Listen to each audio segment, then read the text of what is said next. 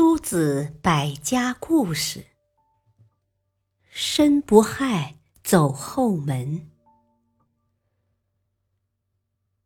申不害本来是郑国人，后来郑国被韩国灭亡，申不害成了亡国之臣。当时韩国正逐步衰败，韩昭公是个颇具雄心的人，他听说申不害很有才能。便任用他为宰相，以改善韩国的局面。申不害主张用法和术治理国家，既要巩固君王的统治，又要完善国家体制和法律。韩昭公采纳了申不害的建议，大刀阔斧地实行改革，从此韩国逐渐昌盛起来。申不害的改革中。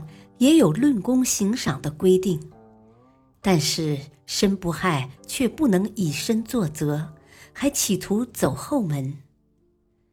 申不害的堂兄没有什么能力，他见申不害深受韩昭公器重，便求他向韩昭公谋一份差事。于是申不害凭借自己宰相的身份向韩昭公说情，不料。韩昭公没有答应，申不害有点生气。韩昭公说：“我施行你的变法主张，是为了治理国家。你曾经对我说，任人要拥功劳，是次第。可现在你却对我有私求。你说。”现在我是听从你的请求而败坏你的治国之术，还是施行你的治国之术而不准许你的请求呢？申不害连忙跪下，惭愧地说：“您真是严守法令的人啊！我推行改革却不能以身作则，实在惭愧。”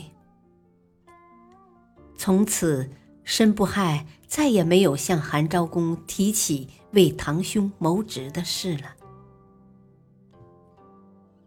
感谢收听，下期播讲害人害己。